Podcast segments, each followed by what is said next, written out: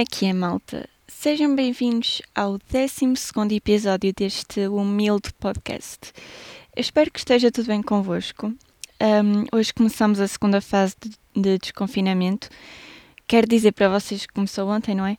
Um, por enquanto acho que estamos fixe, não é? Quero dizer, os números da primeira fase de desconfinamento deviam começar a aparecer agora, mas ainda não se notou grandes diferenças, por isso hum, acho que estamos fixe.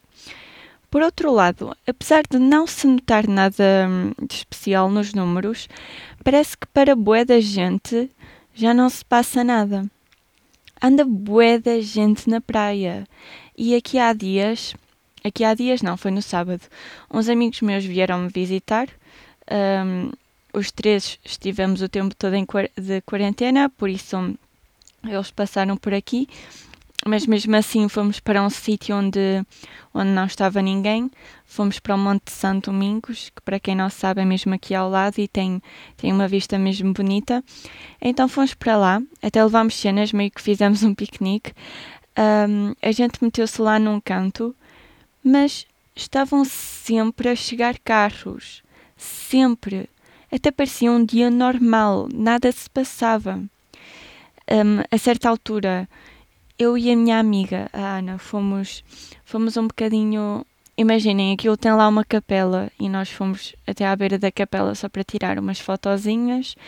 Um, nós ainda não tínhamos chegado e começamos a ouvir uma música boeda alta. Continuámos e a chegar à beira da capela uh, reparamos que estavam dois gajos sentados ao lado da capela, com a música boeda alta, sem música, sem camisola e a apanharem sol. E eu fiquei, mano, what the fuck? O que é isto? É que imaginem, é assim, eu não sou nada religiosa, mas respeito muito quem é. Até porque a maior parte da minha família é. Mas a, a gente, nós, mesmo que mesmo que a gente não acredite em Deus e nada dessas coisas, malta, é uma questão de respeito. Vocês não vão para um sítio que para muita gente é sagrado, sem camisola, apanhar sol e ouvir música azeiteira numa coluna. Não se faz. É para meter-me boa da impressão, a sério. É que é mesmo só uma questão de respeito e há tanto sítio para apanhar sol, pá. Mas pronto, para além disso, nesse mesmo dia aconteceu-nos uma cena incrível um, do género. Como eu vos disse, nós meio que fizemos lá um piquenique, uh, levamos bué da comida e bebida, levamos ali uma garrafinha de cacho fresco, que uma pessoa já não bebia há bué da tempo. Um, quem trouxe a garrafa foi a Ana. Mas o que é que acontece?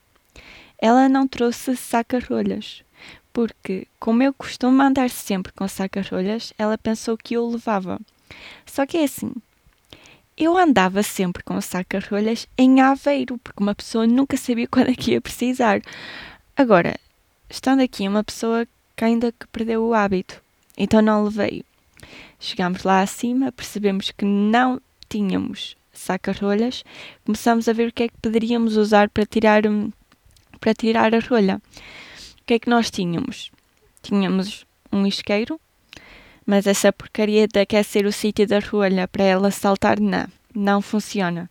Até pode funcionar, mas deve demorar bué de tempo. Por isso, esqueçam. Um, o que é que tínhamos mais?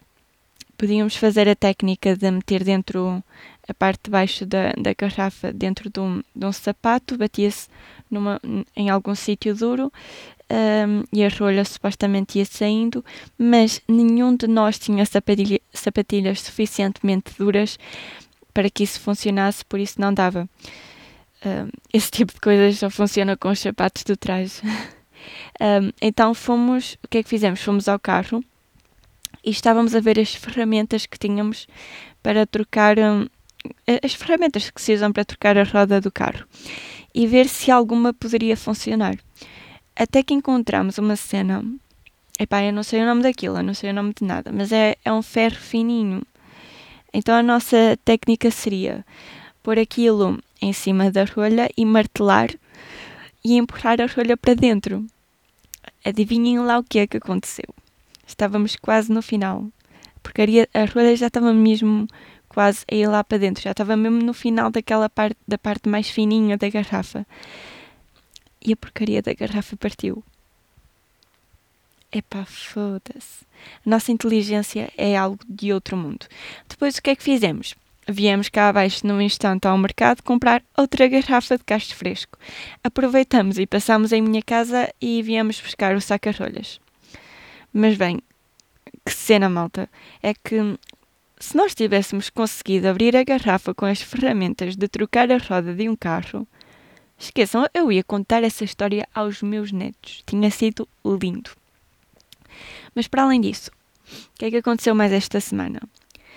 mega teoria da conspiração sobre o Bruno Mars ser filho do Michael Jackson. Eu até vos vou ler aqui a publicação original. Uh, Deixem-me só abrir aqui. Então, um, a publicação diz assim. Você, epá, vocês sabem que eu adoro teorias da conspiração, por isso vamos analisar bem esta e vamos por partes. Isto diz então assim: o surto coletivo, meu pai. Uma seguidora mandou ao autor da conspiração de que o. Eia bem, está a fazer ruído. Desculpem. Deixem pôr aqui em modo avi avião. Desculpem lá. Um, onde é que eu ia? Uma seguidora mandou ao autor de conspiração que o Bruno Mars é o filho mais velho que o Michael Jackson disse que tinha. E depois começam uma série de argumentos. E o primeiro diz: Segundo essa teoria, o Bruno Mars seria filho de Michael Jackson com a Billie Jean, da música Billie Jean, que é sobre um possível filho dele.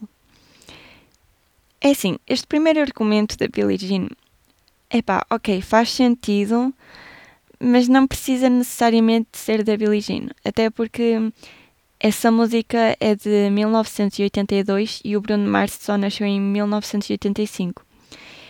Por isso já meio que começamos mal, mas, mas vamos continuar. O segundo ponto. O nome real do Bruno, do Bruno Mars, é Peter. O nome do personagem preferido do Michael Jackson, que é Peter Pan. Epá, não. Não. Esta para mim parece-me assim um bocado à toa e forçada. Não acho que, não acho que tenha nada a ver, mas pronto. Um, terceiro ponto. Numa entrevista, o Michael Jackson disse que tinha um filho sem ser os já conhecidos, mas que preferia deixar em off porque não queria expor a criança e a mãe aos mídia.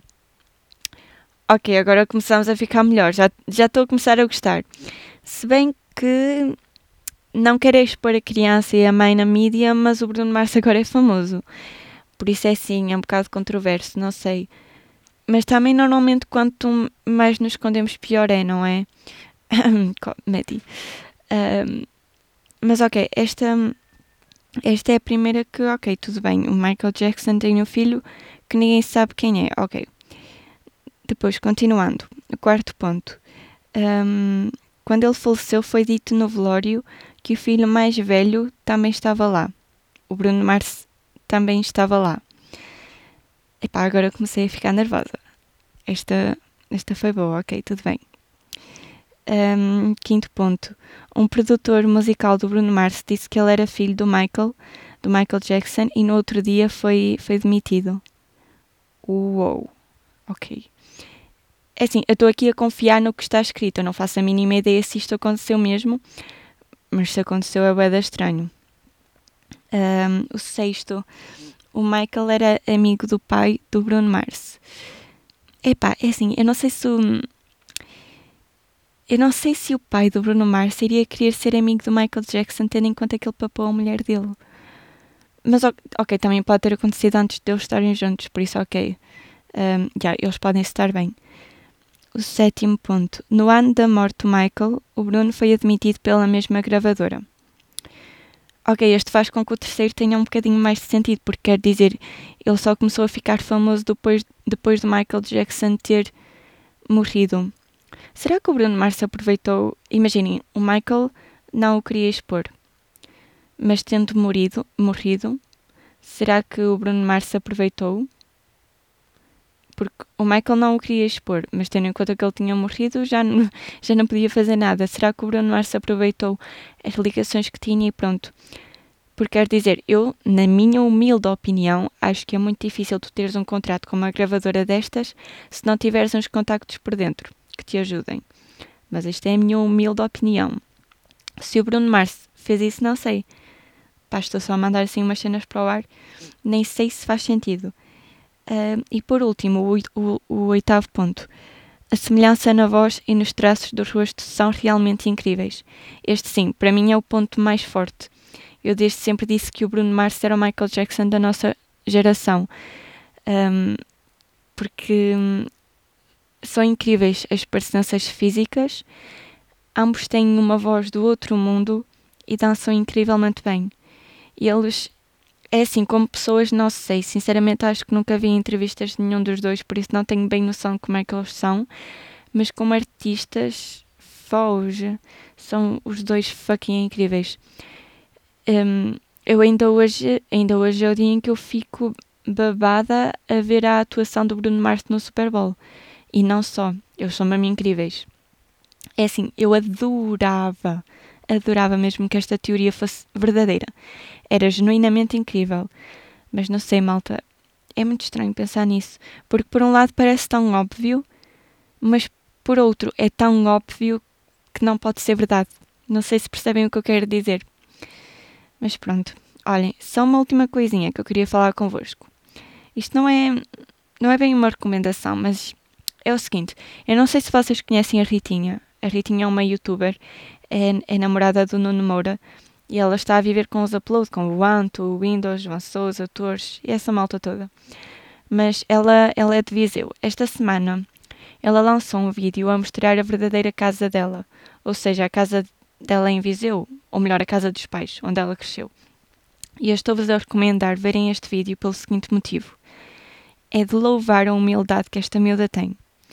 Eu vejo todos os vídeos dela no início eu achei um bocado, eu achava um bocado irritante, mas eu fui começando a gostar.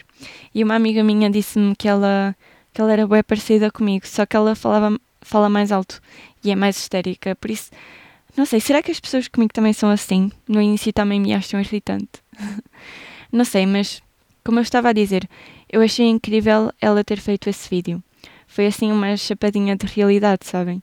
E acho que acho que principalmente nesta altura nós precisamos de realidade, não de fake relationships que só funcionam porque dá jeito e de casas que valem milhões de euros que no final ninguém vai ter uma casa daquelas.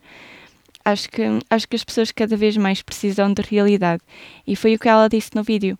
Aquela é a realidade dela e eu achei, achei mesmo bonito a parte dela. Por isso, se puderem, vejam esse vídeo. E agora sim, a nossa recomendação desta semana, uh, que é uma banda chamada Vira-Lata, e vou-vos sugerir uma música que se chama Entre Quatro Paredes, que eles lançaram há cerca de um mês, mais ou menos. Foi tipo dia 29 de março, uma cena assim, também não interessa. Um, e lançaram aquilo, estava cada um em sua casa, e está muito fixe.